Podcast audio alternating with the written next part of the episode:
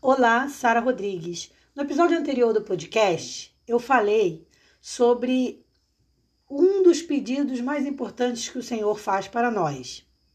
Também falei sobre o que devemos pedir ao Senhor. E hoje a gente vai continuar nessa linha.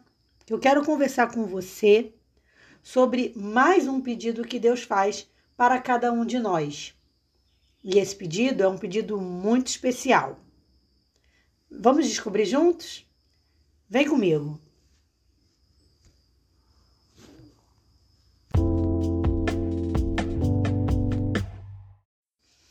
O Twitter hoje acordou com uma hashtag entre as primeiras em todo o Brasil, que é Guilherme de Pádua. Quem não conhece a história do Guilherme de Pádua, não é verdade? Ele foi o assassino, um dos assassinos da Daniela Pérez, que na época era um casal que contracenava numa novela da Globo, que inclusive era uma novela dirigida pela mãe da, da assassinada, né? Da vítima, Glória Pérez. E ele, junto com a esposa dele na, na ocasião, Paula Tomás, mataram a golpes de, de com, com fura, furadas que eu não sei exatamente com que arma foi, não sei se foi tesourada ou outra coisa, sei que foram muitas, e dessa forma morreu Daniela Pérez, assassinada pelos dois ali. E 30 anos depois, morre Guilherme de Pádua, isso aconteceu ontem à noite, ele morreu ontem à noite, é, de infarto agudo do miocárdio, porque foi um infarto fulminante, ele não teve a menor chance de socorro, não houve tempo nem de chamar o socorro. É aquele infarto que a pessoa cai e morre. Não teve chance. Bom, é, é, a curiosidade desse caso, né, é ele morrer de infarto tendo matado a mulher com tesouradas no coração. Mas por que, que eu tô falando disso nesse podcast? Ah, eu decidi entrar com esse tema porque tem um pouco a ver com o que a gente vai falar e você vai entender mas também porque por ser uma data significativa, né, desse caso tão horrível, tão horrendo que aconteceu e marcou o Brasil. Bem, a verdade é que o tema de hoje fala exatamente sobre ele, não sobre Guilherme Pádua, sobre o coração. Em Provérbios 23, no versículo 26, a gente vê um pedido muito interessante do Senhor quando ele diz: Dá-me, filho meu, o teu coração e os teus olhos observem o meu caminho. Parece ser um pedido muito simples, parece ser uma coisa muito fácil de fazer, mas não é o que a gente tem visto. O número de pessoas que se dizem cristãs, que estão vivendo e praticando coisas contrárias à Bíblia, tem sido enorme. Então, se a gente pensar assim, ah, só porque é pastor é, é, faz a vontade de Deus, só porque é pastor é cristão, isso não é verdade. Ah, só porque está na igreja há mais de 20 anos é cristão de verdade? Não.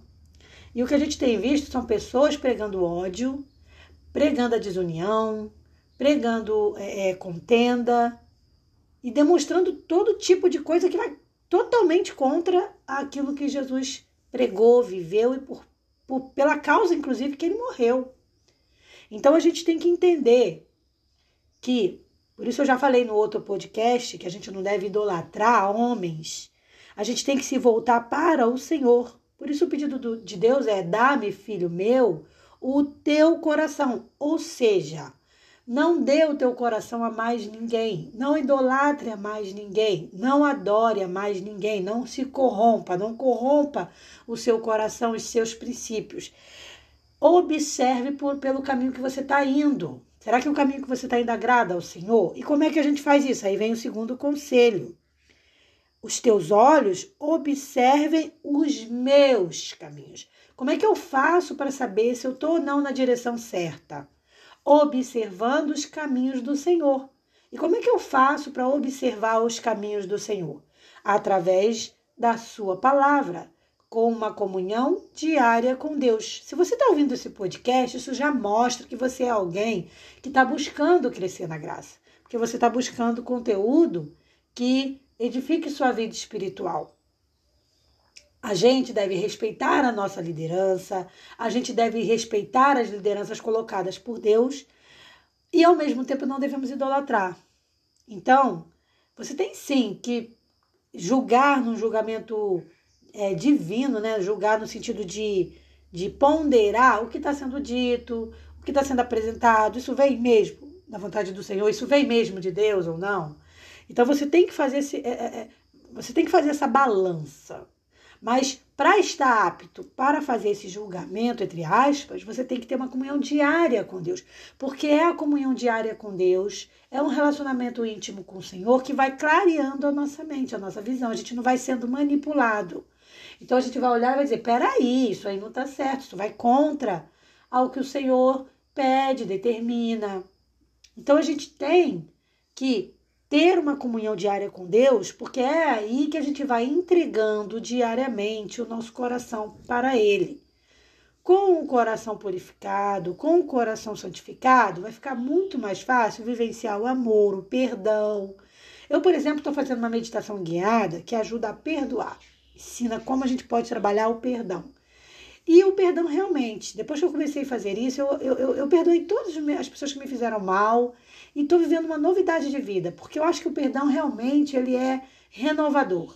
O perdão ele é melhor para quem perdoa do que para quem é perdoado. É uma coisa incrível. O perdão é um remédio, é uma cura para o coração de quem está ferido. Então, cada vez que a gente vai se aproximando mais do Senhor Jesus e entregando o coração a Ele, mais a gente vai se tornando semelhante a Ele, mais a gente vai se tornando apto a julgar. Isso está ou não de acordo com a vontade de Deus? Julgar sempre no bom sentido, né? Porque nós não somos juízes de ninguém. Então a gente não vai fazer o papel de juiz, que é o papel de Deus. A gente vai julgar no sentido de análise, de observar se eu devo ou não ir pelo caminho que está me sendo apresentado, fazer ou não o que aquela pessoa está me orientando a fazer. Tá? Então o conselho bíblico é: dá-me, filho meu, o teu coração e os teus olhos observem os meus caminhos, tá?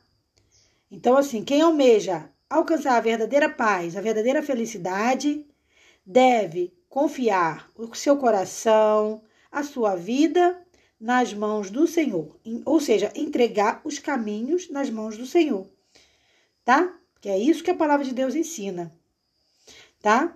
Não há nenhuma outra decisão melhor do que colocar Deus em primeiro lugar na nossa vida, não idolatrar homens, idolatrar o Senhor é analisar particularmente a palavra de Deus. Você vai no culto público, você escuta, você anota, em vez de ficar usando o celular, leva um caderninho e anota o que está sendo dito para você chegar em casa e fazer uma avaliação do que foi dito e ver se aquilo está ou não de acordo com a palavra de Deus. Essa análise é muito necessária. Então, que Deus nos abençoe para que a gente possa é, entregar de verdade o nosso coração a Deus, viver em novidade de vida, porque Escolher o melhor caminho, que é o Senhor, escolher viver a verdade do Senhor, é a melhor coisa que a pessoa pode fazer para si mesma, e isso, claro, acaba beneficiando quem está em redor dela, ao redor dela, melhor dizendo.